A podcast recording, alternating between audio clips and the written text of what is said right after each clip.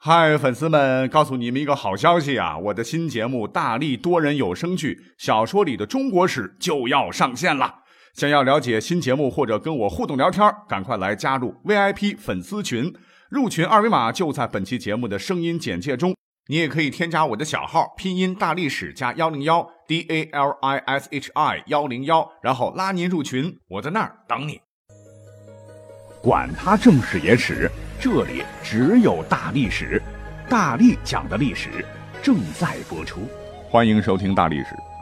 其实从小呢，我一直特别喜欢干两个职业哈，我的理想了哈。第一个是历史老师哈，第二个就是可以带着地图、铲子、刷子、指北针去挖掘古墓的考古员啊，跟别人有点不太一样。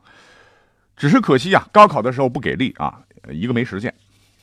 不过呢，在这里要特别感谢喜马拉雅哈。这个平台啊，这辈子我怕是干不了这两个职业了啊。不过呢，我现在可以通过讲历史的方式来过过瘾啊。比如说，我今天就要讲讲啊，跟考古有些关联的皇帝陵墓的故事。那上期我们讲到了哈，咱们国家古代的帝王们啊，秦皇汉武、唐宗宋祖啊，哎，我们就抛开他们有没有被低估高估，在中国上千年的封建社会中啊，家天下嘛。那绝大部分的帝王哈，不敢说是世界上最幸福的人，但绝对应该是当时所有社会资源的拥有者。他们不光活的时候享受荣华富贵，哎，就算是去了另一个世界，那他们陵墓的规格也堪称奢华至极。那这么一说，我们首先肯定会想到哈，被誉为我国最雄伟的帝王陵墓，那就是秦始皇陵。及至始皇，奋六世之余烈，镇长策而御宇内，吞二周而亡诸侯，履至尊而至六合，执敲扑而鞭笞天下，威震四海。那遥想两千多年以前啊，附庸四海的第一位皇帝啊，秦始皇，在公元前二百四十六年到公元前二百零八年，是历时三十九年，倾举国之力啊，为自个儿。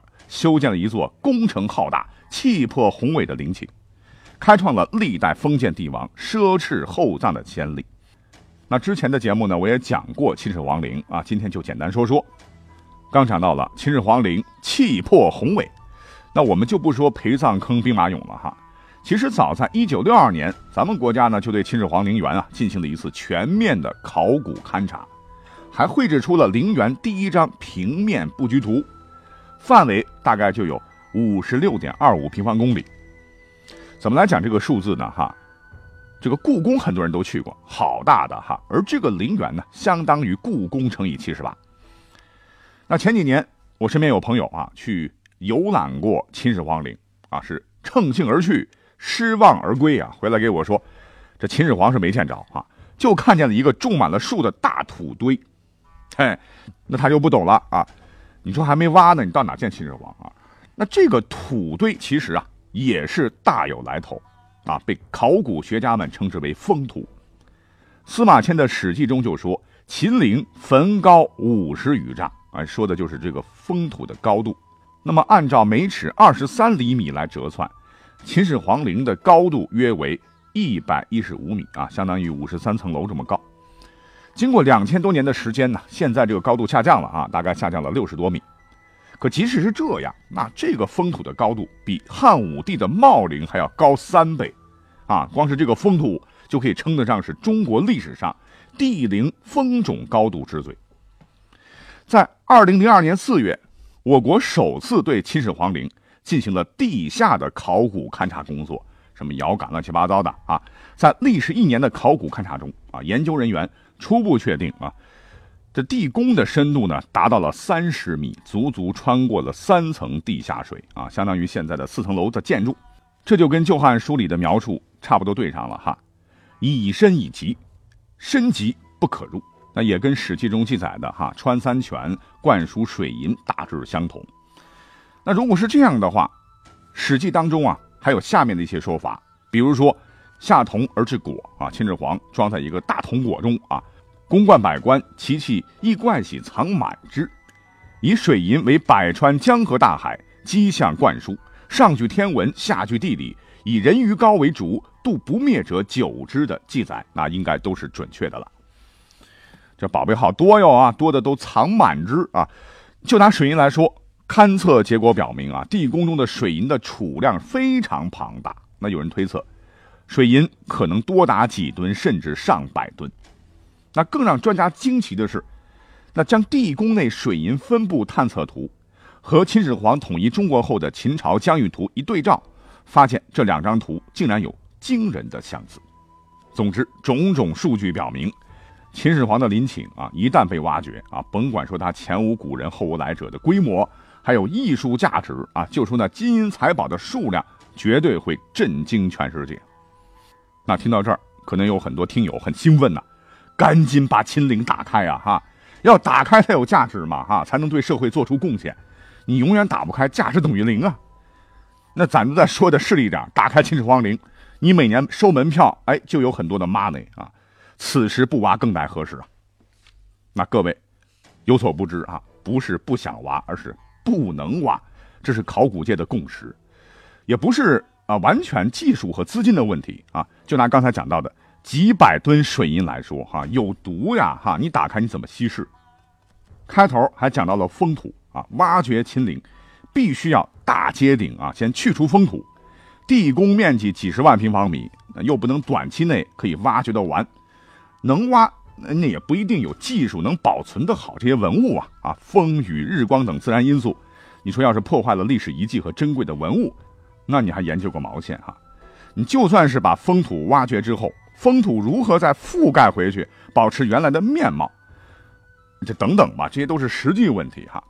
我们再举个例子吧啊，我国官方唯一以文物保护的目的。挖掘的皇帝陵寝啊，那就是定陵啊，万历皇帝的。你猜怎么着啊？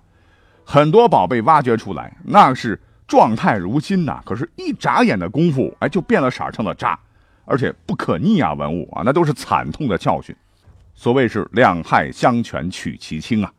两千多年过去了啊，秦始皇地宫中的各种因素，什么湿度啊、含氧量啊，已经达到了相对平衡和稳定的状态。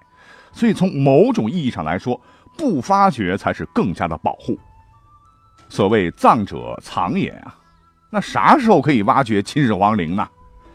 根据专家推算啊，如果使用传统的考古钻探技术，想要全面了解啊秦始皇陵区地下埋藏情况，至少还需要两百年啊。如果使用新技术呢，肯定会加速啊，肯定比两百年早。但是我们呢这一辈儿啊，怕是赶不上了。好，那说到了秦始皇的啊，那咱们中国呢，还有一座帝王陵墓很受世人瞩目啊，那就是乾陵，哎，就是武则天和她老公唐高宗李治的合葬陵寝。那这个内容呢，我之前讲武则天的时候也讲过哈。那简单来讲啊，乾陵啊，作为不同年号的两朝皇帝的合葬墓，在中国是旷古未有，那自古以来关注度就极高。再加上武则天那是什么人呢？一个女人先当皇后，再做皇帝，临死前留下遗言，再去帝号，重回皇帝身份，然后入葬啊，这也是世所罕见的一个经历。两个皇帝啊，他们所处的时代，这个大唐呢又处在强盛时期，所以里面的这个宝贝真是成吨成吨的哈，价值真的是没有办法用金钱可以衡量。也就是因为这个原因哈。历史上哈打乾陵的主意的人那也是茫茫多啊，还有几次呢？乾陵真的很危险。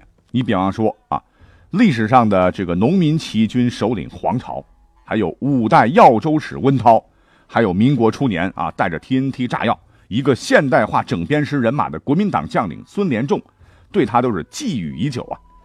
可是呢，回回挖的时候啊。半途当中是异象连连啊，吓得盗墓的人是屁滚尿流，最终只能作罢。那有人说是武则天显灵啊，等等啊，传的都挺神。但有一点可以肯定的是，乾陵肯定是唐代十八个帝王陵中唯一没有被盗掘的唐代帝陵。那至于现在为啥不挖？啊，跟上头说的一样，技术保障不完备的情况下挖掘，那无异于破坏，哎，谁也担不起这个责任。所以啊，照这么来讲的话啊，职业盗墓者封疆大吏、土匪军阀、农民起义军，那上千年来是前仆后继啊。那别的墓都遭到了灭顶之灾，唯独乾陵是被冷兵器时代的刀剑劈过，被热兵器时代的机枪大炮轰过。在一千二百多年之中，有名有姓的到乾陵者啊，除了刚才讲到的，还有十四人之多啊。其中规模最大的一次出动人数是四十万人之多呀。当时乾陵所在的梁山几乎被挖空了一半。那到现在呢，乾陵依然是屹立不倒，保存完好。哎，所以说乾陵是历史上最牢固的帝王陵墓。哎，真的是实至名归喽。好，我们要说到的第三个帝王陵寝啊，那就是被我们称作啊我们国家三大盗墓祖师爷之一的曹操的墓。当然，他的皇帝是后来追谥的。那这段时间，我们这有一些小说，什么《鬼吹灯》《盗墓笔记》都很火呀啊！但是告诉各位，历史上真的存在过书里面描述的四大盗墓门派。什么摸金派呀、发丘派呀、搬山派、谢灵派，而这个摸金派就是出自曹操设置的摸金校尉。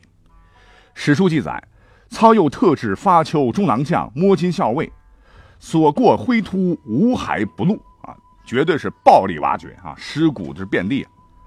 那盗墓的主要目的，当时就是为了筹军饷。那我们都知道哈，在历史上呢，关于他老人家的墓葬说的那是相当不堪呐。那在历史上，他被塑造成了一个狡诈多疑的奸臣呐。为了让仇恨他的人啊无法找到他真正的葬身之地，所以他死了以后呢是故布迷阵呐啊，修建了七十二座遗冢啊。这样的传说一直都存在，对吗？直到二零零九年十二月二十七号，我们的国家文物局是一锤定音，说经考古发掘，位于河南省安阳市安丰乡西高穴村南的高陵啊，其实就是曹操墓。那需要强调的是，到现在为止呢，还有很多学者还是持不同意见。但是现在的考古界专家是一致认同官方考古结论的。其实再告诉各位哈，曹操的墓本来一直就不是个谜啊，只是到了宋代，由于年代久远啊，曹操的墓没人知道了，所以才有了七十二遗冢的传说啊。在经过《三国演义》那个糟蹋呀啊，曹操墓就成了妇孺皆知的千古之谜了。其实它没有那么神秘。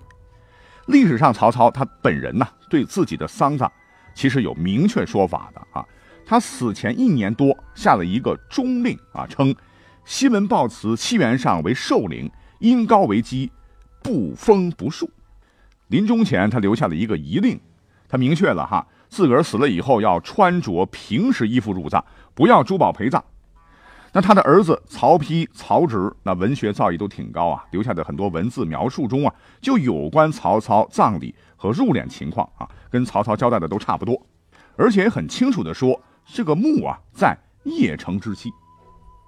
史书中司马懿、贾逵等人的传记里，也有他们护送曹操灵柩到邺城入葬的记载，确实也是不树不封啊，就是没有封土啊，也不种植树木为标志。到了近代，哈文人陆机、陆云作品中也有关于曹操丧葬情况的介绍。我们反推之，如果说曹操真的是设置遗冢的话，那他就是在留给后人的许多史料上是做了假呀。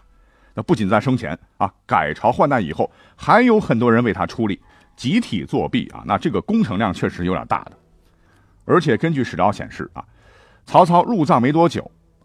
曹操墓就遭到报复性的破坏，这一点和当年挖掘曹操墓的情况是差不多的啊。比方说，出土的石碑凡带有魏武王字样的哈，均被打断。那专家推测为石果的精美画像石啊，也均被打成碎片，以至于我们的考古人员从墓中啊出土了上万片画像石残片。而曹操本人的遗体更惨啊，被人从墓室的后室拖到了前室。甚至连脸部也被残忍的砍去。所谓是当年你搞了个摸金校尉啊，掘他人的祖坟无骸不露啊，现在，那你自个儿也被破坏的一塌糊涂啊，这就是报应啊。我们再结合考古的发现哈，那有人说了哈，最节俭的帝王陵墓啊，应该是曹操陵，那应该是说得过去的。那关于曹操墓的挖掘啊，各位可以搜一搜，当年好像是走进科学做了一个直播啊，有详细的介绍。那和曹操相类似哈，历史上有一个王朝的所有皇帝哈都没有留下一座陵墓，哈，看起来比曹操还节俭。那下面呢，我们就好好的说道说道。那这个朝代呢，就是元朝。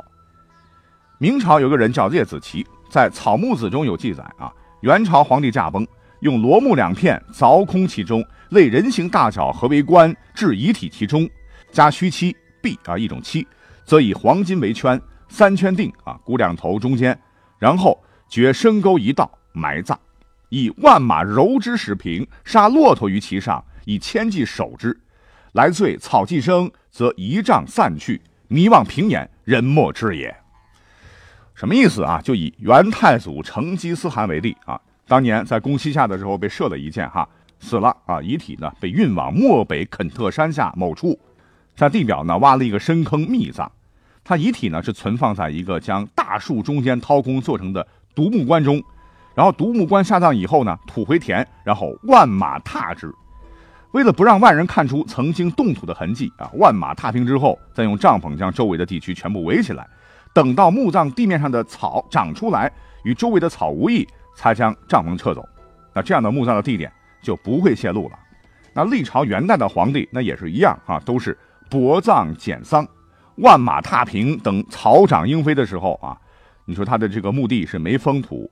没有记响殿，没记号，没有文字记载，一望无际，都是茫茫大草原。你说哪里去找嘞？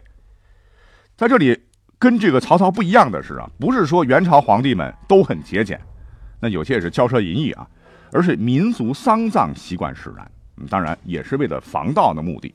所以呢，到现在为止，咱们国家呢还没有挖出元代皇帝的任何一个墓葬啊。从这个角度来讲啊，说元朝所有皇帝的墓是最神秘的皇帝墓葬，哎，这点。我觉得是讲得通的。最后啊，我们来讲一个历史上最作秀的皇帝陵寝。那这个皇帝是谁呢？他就是大汉王朝第三位皇帝汉文帝刘恒的帝陵霸陵。历史上，刘恒啊是以极孝闻名啊，他重视民本生活，而且生活极其节俭，而被史学家们所称颂。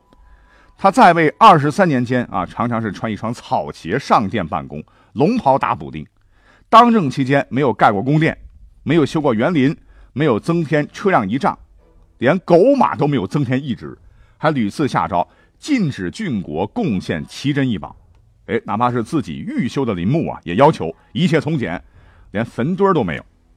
可是据史料记载，在西晋末年，长安的尹桓、谢武等数千饥民盗发汉霸杜二陵。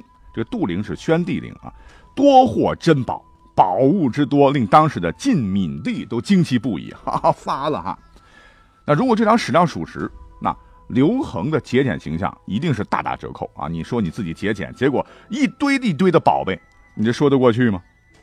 而且刚才说到了，霸陵没有封土，但是墓上是筹种柏树，筑陵周围于其中，柏树是种满了，郁郁葱葱啊。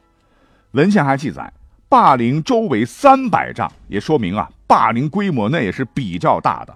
那霸陵陵园不仅有高大的门阙，在陵的北边呢，还建有陵庙啊。所谓霸陵的薄葬，那照这么看来，其实是不保啊。所以，不管是从史料还是现在霸陵的整个考古情况来看的话，文帝的遗言啊，确实是不能免去作秀的嫌疑。但是呢，也有专家认为，当然他这个认为是猜测的了啊，说这都是。汉文帝的儿子汉景帝干的啊，他是为了孝敬父亲，所以表面上遵照遗诏，而实际上实行的是厚葬。还有一点就是霸陵啊，虽然规模还是比较大的，但是相对汉代朱棣来说啊，汉文帝这个丧葬过程还是比较节俭的，因为他必定那也是个皇帝嘛。讲到这儿，我们本期节目的时间就要到了哈，本来是十五分钟，啪讲到二十分钟了，快哈。好，感谢各位的收听，我们下期再会，拜拜。